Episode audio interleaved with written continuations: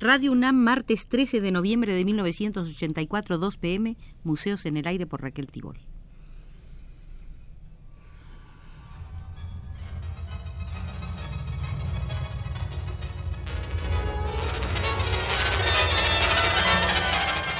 Museos en el Aire.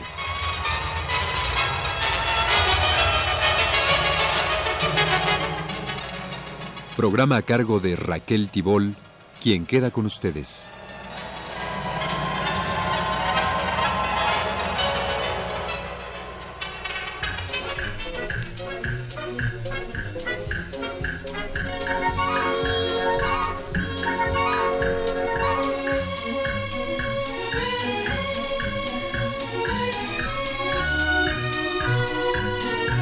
Será esta nuestra segunda visita al Museo de la Escultura Contemporánea Mexicana para contemplar algunos de sus problemas más generales.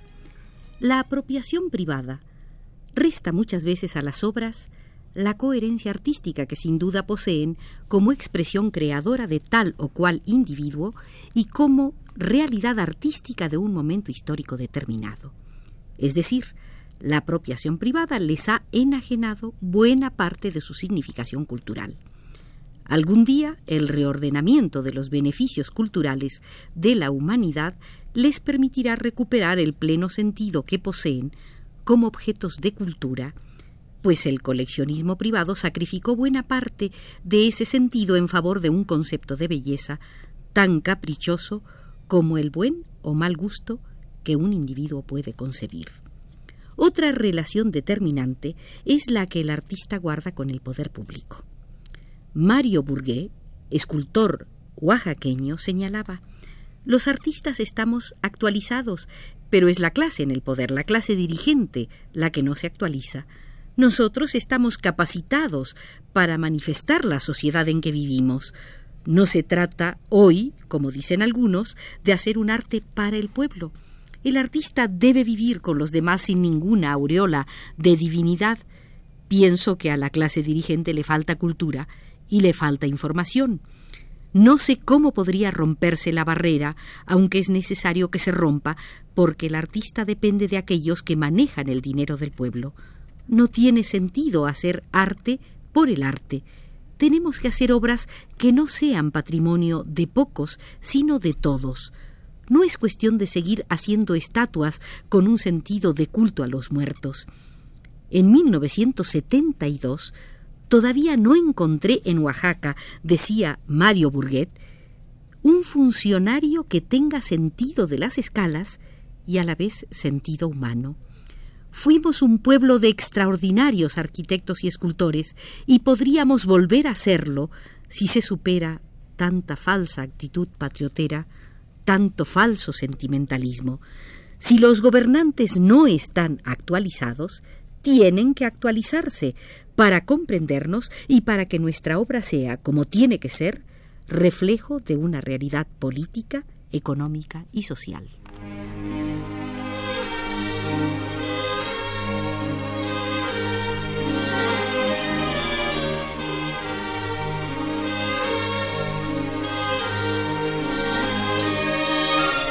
Ante esos reclamos de Mario Burguet, hay que reconocer que los municipios de nuestros días, salvo rarísimas excepciones, tienen menos imaginación que la del emperador Maximiliano o la del general Porfirio Díaz. ¿Qué habrá que hacer para que los municipios de nuestros días se percaten de que el siglo XIX ya ha terminado? ¿Hasta cuándo seguirá el sentido de época de los artistas mexicanos siendo lastrado por gobernantes sin inventiva, sin audacia, sin concepto histórico de escala y de funcionalidad? Porque los gobernantes tienen ante los ojos Monte Albán y no lo ven, tienen Mitla y no la ven. La mayoría de quienes deciden qué se hace y cómo debe hacerse están ciegos. Los jóvenes escultores mexicanos han venido demostrando que están dispuestos a apropiarse plenamente, vivamente, de la tradición que les corresponde, pero están demostrando a la vez que saben desechar cuanto en ella hay de caduco. La última escala importante de esa tradición fue la integración plástica, problemática que los artistas mexicanos se plantearon antes de que fuera debatida por los congresos internacionales de arquitectos y mucho antes de que la Escuela de París llegara a las experiencias del muro vivo. Al revivir a últimas fechas las cuestiones de la integración plástica, se ha revisado su problemática para lograr una aplicación más plena y a la vez más racional. Los artistas jóvenes han estado tratando de arrancarle al porvenir inmediato un campo de ejercicio artístico y profesional más generoso. Se han estado preparando mejor para poder formar, como lo hiciera en su hora el neorealismo, un consumidor de nuevo tipo. Entre el artista refinado, entre el artista intimista y su público, no hay problema. Ahí las antinomias han sido superadas desde los tiempos más remotos. Todo objeto de belleza siempre ha tenido un admirador y un poseedor privados o estatales. Pero la escultura no solo es objeto de belleza, es un hecho cultural terrible a veces que busca fundirse con la vida de los hombres para modificarla y perfeccionarla. Y para modificar y perfeccionar la vida de un pueblo, no sirve el arte para intelectuales, porque en su limitación lleva su atributo de pseudocultura.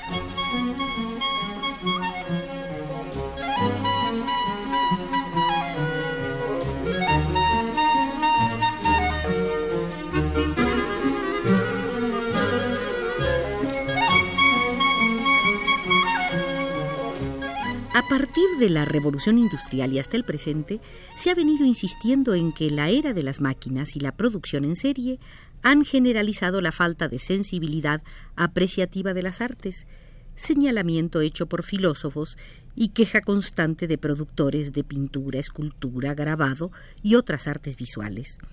Los artistas se quejan pero no se espantan y proliferan cada vez más, arrostrando indiferencias, desprecios, marginaciones y hasta caprichos tontos de patrones en turno, sean mandatarios, hoteleros o nuevos ricos con el sentido estético en punto muerto. En verdad, el artista es una especie que se niega a desaparecer como realidad social a pesar de las aniquiladoras adversidades que lo embisten. Para fortalecerse, y lograr la supervivencia en un medio que trata de expulsarlo, de hacerlo desaparecer o fagocitarlo, el artista ha buscado un aliado poderoso, la máquina. Pero ¿cómo confabularse con ella si está encerrada en las fábricas, en las grandes industrias, en esos establecimientos vigilados las 24 horas del día por centinelas especializados? Ante esta fractura, insoldable por ahora, el artista suizo Jean Tinguely se decide por inventar máquinas inservibles, máquinas que pintan y construyen y máquinas que se autodestruyen. Se dice que un escultor, por más avanzada que sea la técnica que emplee, nunca podrá competir con los técnicos de la electrónica ni con los expertos en el diseño de aparatos extraterrestres. El arte contemporáneo se ha planteado una carrera de competencia ¿Con el hacer científico? No. El artista es una esponja, con una muy particular y personal capacidad de absorción, que se empapa voluntaria o involuntariamente de los acontecimientos de su tiempo, sean trascendentes o insignificantes. Para otros, para los demás, y se expresa de manera consecuente. Es necesario recordar la exposición nuevas imágenes del hombre que el Museo de Arte Moderno de Nueva York presentó en 1959. Con excepción de los muebles antropomórficos del norteamericano Westermann, lo demás, visto con la perspectiva de los años en que se ha revolucionado tanto la idea del objeto artístico, se antoja académico en el sentido de que no se aparta de los principios fundamentales que sobre el arte había establecido desde hacía varios siglos la cultura occidental. Los escultores que usaban la piedra, el bronce o la chatarra soldada no rompían con los límites aceptados.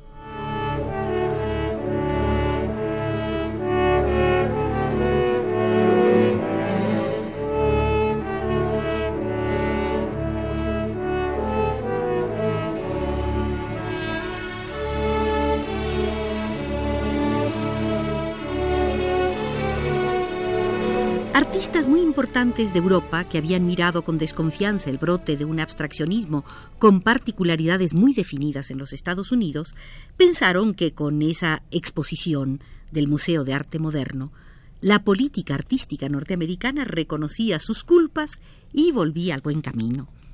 No pasaría mucho tiempo para que la gente interesada en el arte se diera cuenta de que aquella muestra del Museo de Arte Moderno de Nueva York había sido una expresión de clausura, de punto final y no de apertura. La nueva figuración quedó catalogada en el casillero de lo solemne, de lo consagrado, de lo indiscutible. Kenneth Armitage, Leonard Baskin, Reg Butler, Cosmo Campoli, Alberto Giacometti, Germain Richier y otros eh, quedaron congelados como los clásicos del medio siglo XX. Después vino la debatida etapa del pop art y del ob art. En los Estados Unidos no se habían inventado ni el arte para las masas ni el objeto artístico. Los movimientos populistas, dadaístas, constructivistas habían expresado fundamentos que de pronto revivieron, mezclados, revueltos, confusos y al servicio de una nueva situación cultural. La Bauhaus había especulado sobre la necesidad de embellecer los objetos de uso y las máquinas, pero de pronto el pop art y el op art comenzaron a consagrar los deleznables objetos cotidianos como elementos de gran contenido estético y de valor artístico. Durante siglos, el arte y la máquina estuvieron enfrascados en una carrera de prioridades.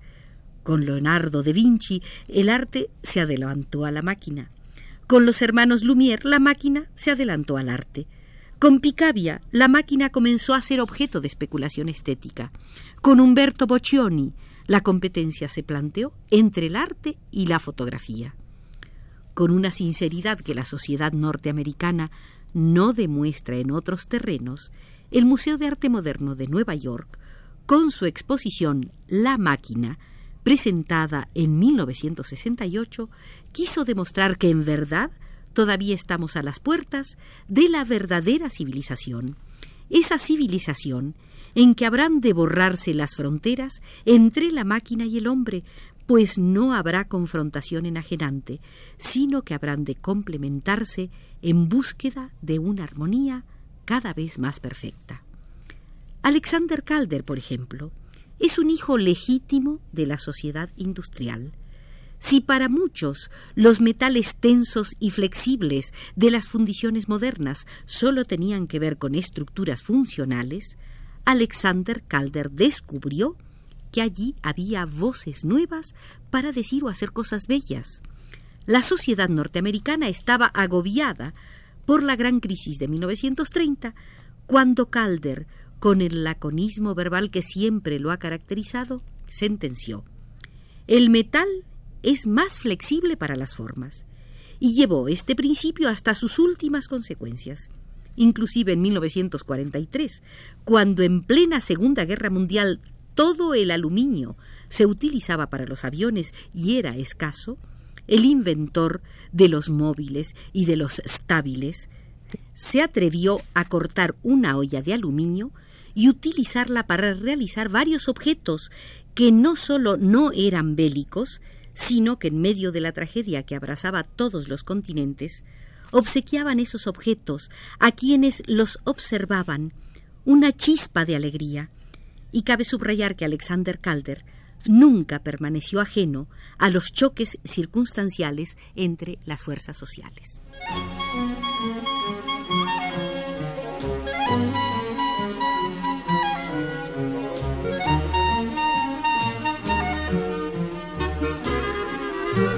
Terminamos así nuestra segunda visita al Museo de la Escultura Contemporánea Mexicana. Nos acompañó desde los controles Manuel Garro y nosotros los esperamos el próximo martes para la tercera visita.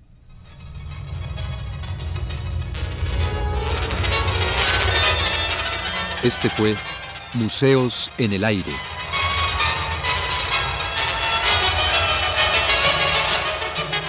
El programa de Raquel Tibol que se transmite todos los martes a las 14 horas.